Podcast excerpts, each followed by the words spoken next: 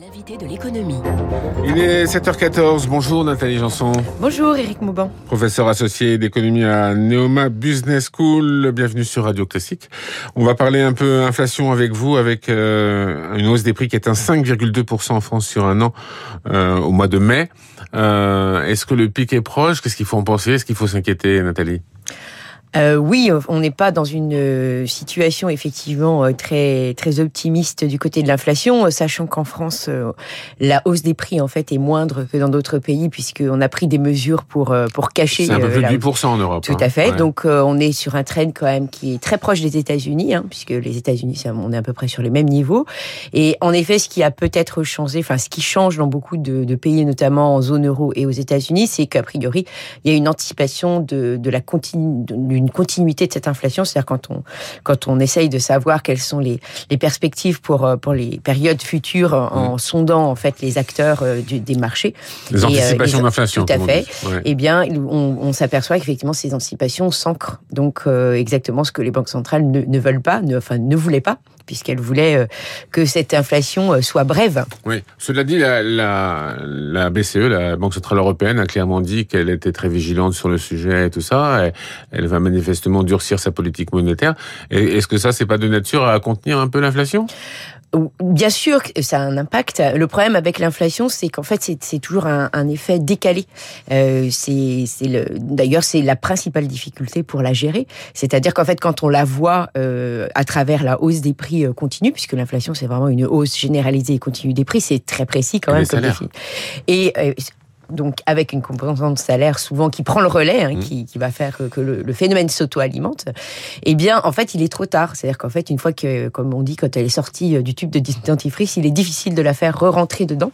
Et donc euh, de la même façon, lorsqu'on va commencer à vouloir faire le travail de, de réduction d'inflation, donc en frappant fort sur les taux d'intérêt en général, eh bien il va se passer un certain délai avant qu'en fait cette action ait vraiment euh, un impact sur, sur les chiffres dans l'économie. Est-ce que ça veut dire qu'il y a déjà une boucle euh, prix-salaire qui est, qui est déjà enclenchée et qui risque euh, de se poursuivre Alors, la boucle prix-salaire n'est pas installée effectivement partout euh, parce qu'on a des réalités de marché du travail qui sont différentes selon les, les, pays, tout simplement. Donc, on voit bien dans des, pays à régime de marché du travail beaucoup plus flexible comme les États-Unis ou l'Angleterre, on va en effet avoir cette boucle plus rapidement puisque dès lors où il y a des, où il y a des tensions sur le marché du travail, eh bien, on va venir augmenter le salaire pour pouvoir recruter.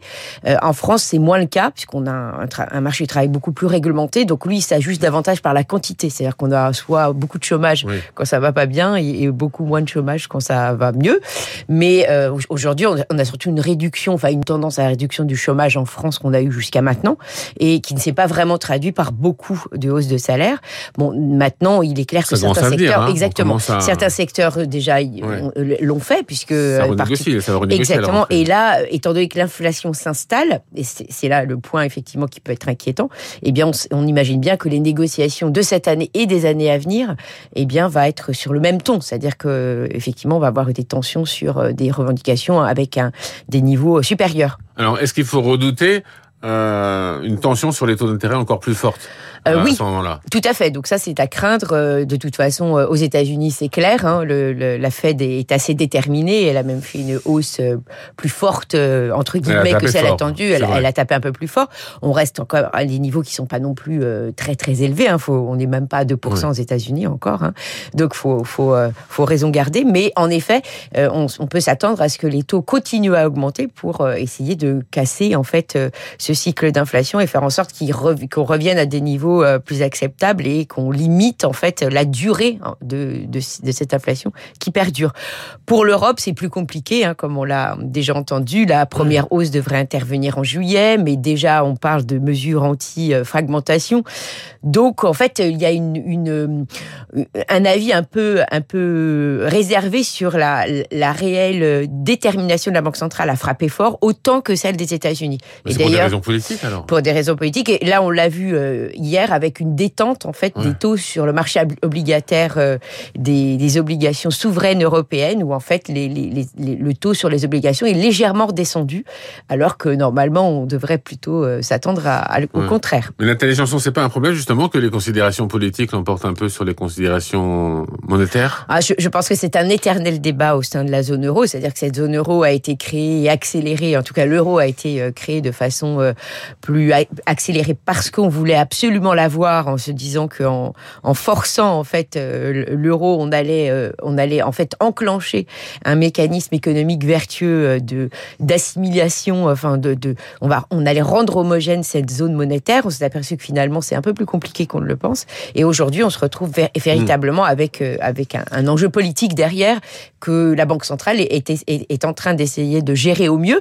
Mais on, on, on, a bien tout le contraire de ce que les Allemands voulaient, c'est-à-dire au lieu d'avoir une, une, Europe économique, on a vraiment fortement une Europe politique qui, qui domine le débat en fait. Mais avec un risque économique aussi, parce que si l'inflation continue, il y aura moins de consommation et la menace d'une récession va être de plus en plus importante. De toute façon, faut pas croire que si on, on, on essaye de modérer l'impact sur les taux d'intérêt, la situation va s'améliorer. C'est-à-dire qu'en fait, on va troquer un, un, mal contre un autre.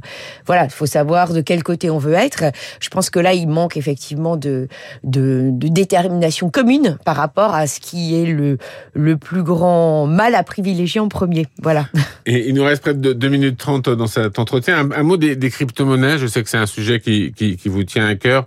On parle d'un crack là sur les crypto-monnaies. C'est vrai que le bitcoin était à, à plus de 60 000 dollars. C'est ça, euh, à la fin de l'an dernier. On était, c'était en novembre, je crois. Tout à fait. On a été divisé par trois. Là, on est à 20 000. Oui, oui, tout à fait. Alors, euh... qu'est-ce qui se passe, Nathalie? Alors, ce qui se passe, c'est euh, effectivement, on, on, on, a vu ici l'année dernière, en tout cas, un, un grand, un grand vent d'enthousiasme sur les cryptos. Hein, donc, c'est 2021. C'était une valeur refuge. On disait que tout à fait. C'était, on disait que c'était une valeur refuge parce qu'effectivement, par construction, euh, le Bitcoin est, est limité dans sa quantité. Mais il n'y avait pas que le Bitcoin qui était emporté par la vague de hausse, hein, puisqu'il y avait aussi euh, l'autre euh, assez dominante qui est l'Ethereum et qui, qui est le sous-jacent de beaucoup de fameux NFT.